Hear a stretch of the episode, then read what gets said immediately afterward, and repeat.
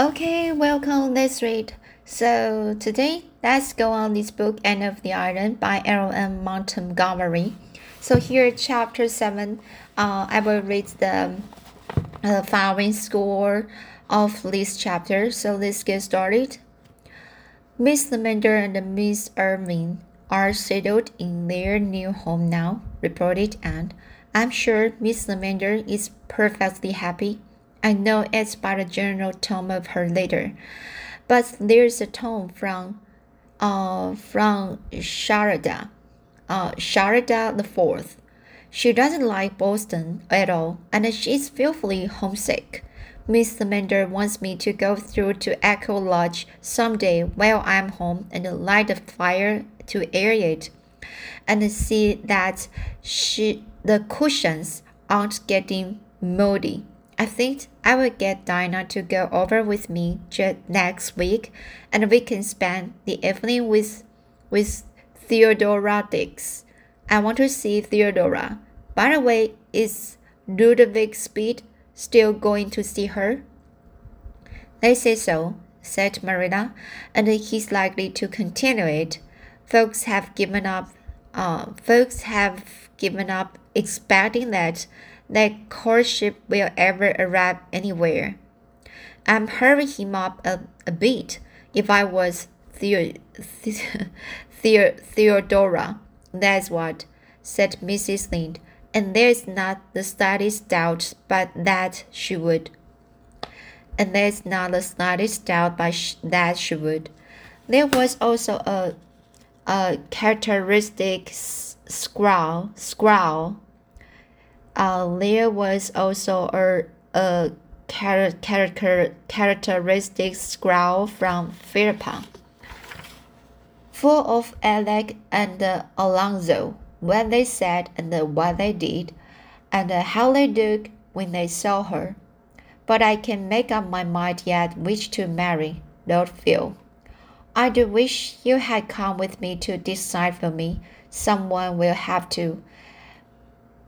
When I saw Alec, my heart gave a great thump, and I thought, he must be the right one.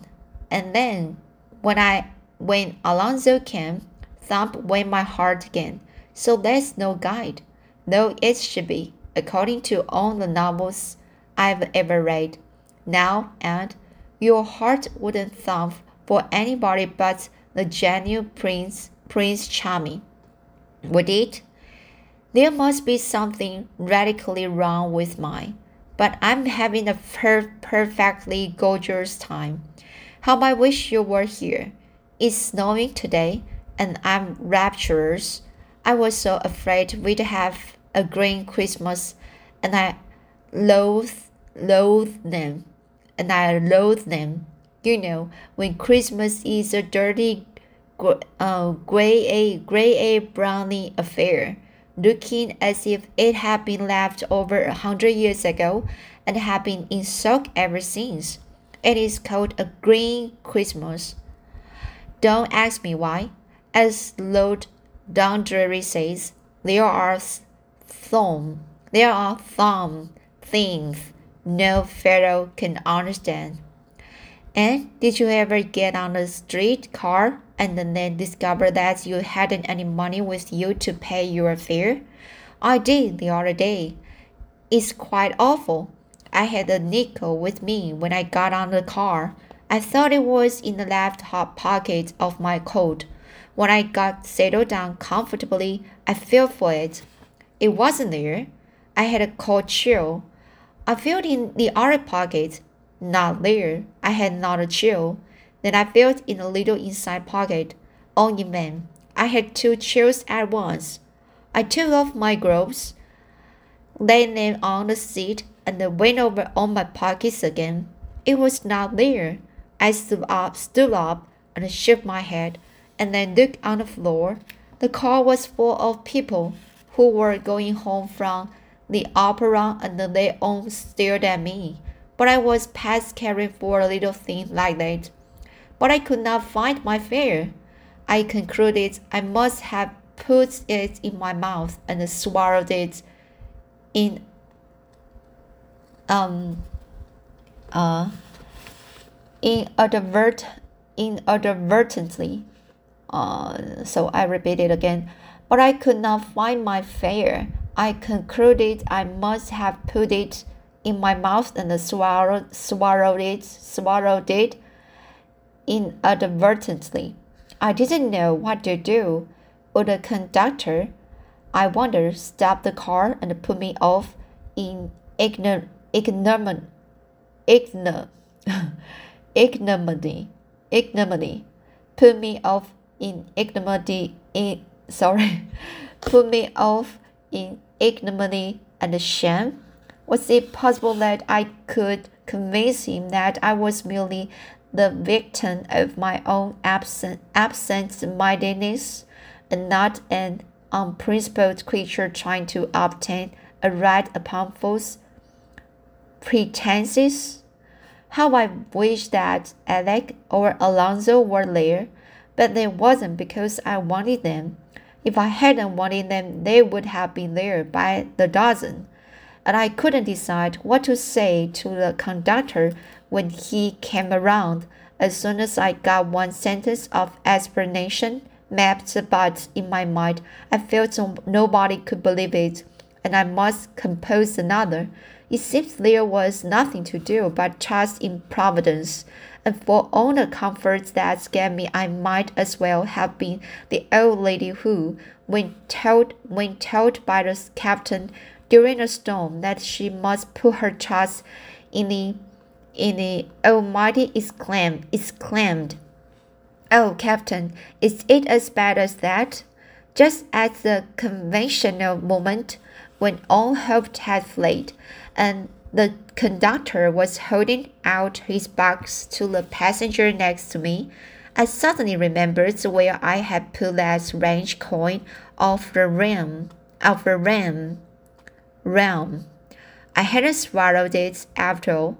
I meekly fished it fished it out of the uh, out of the index finger of my glove and poked it in the box. I smiled at everybody and felt that it was a beautiful world. The visit to Echo Lodge was not the least pleasant of many pleasant holiday outings, and Diana went back to it by the old way of the beech woods, carrying a lunch basket, basket with them. Echo Lodge, which had been closed ever since Miss Lavendar's wedding, was briefly thrown open to wind and the sunshine once more, and the firelight glimmered again in the little rooms. The perfume of, of Miss Lavendar's rose bowl still filled the air. It was hardly, pop, hardly possible to believe that Miss Lavendar would not come tripping in presently, with her brown eyes a star with welcome, and that Charlotte, uh, Charlotte, Charlotte the fourth, blue of bow and a wide of smile, would not puff through the door.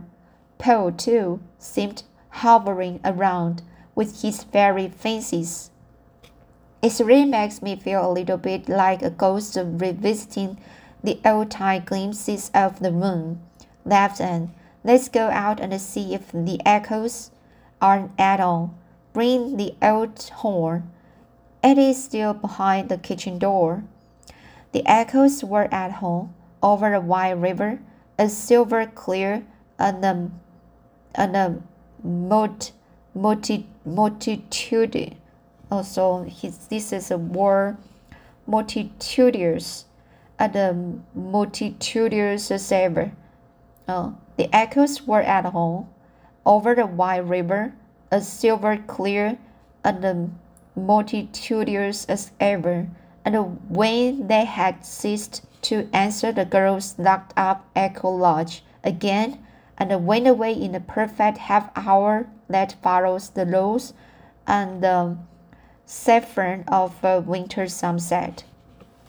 So this is uh, a chapter with a very interesting uh, way to just um, uh, come back home again and uh, which maybe just um, in a very uh, winter atmosphere and uh, with the Christmas air. Uh, especially they uh, this year they they can they can be they can have uh, visits from the white Christmas and with the very good satisfaction to just enjoy the Christmas coming. So that is a chapter seven, and um, uh, I think the for for this book, uh, you can also read the very uh, details of the uh, the mind of each characters. Alright, so it's a very good story to just let me uh, to continue enjoying the the air of the end and uh, and her fam, fam uh, her family, her friends, her new friends, and uh, including uh, her romance romance. All right, so next chapter I will read uh, is the chapter eight Anne's first proposal next time. So all right, so let's see. Today is a short um, episode uh, this time, uh, but I just uh, hope I can just have uh, more time to uh, read chapter 8 as a one uh, episode. I think uh, um, chapter 8 is not very long, uh, long, long uh, story. Uh, so, alright, so let's see today and uh, uh, see you next time.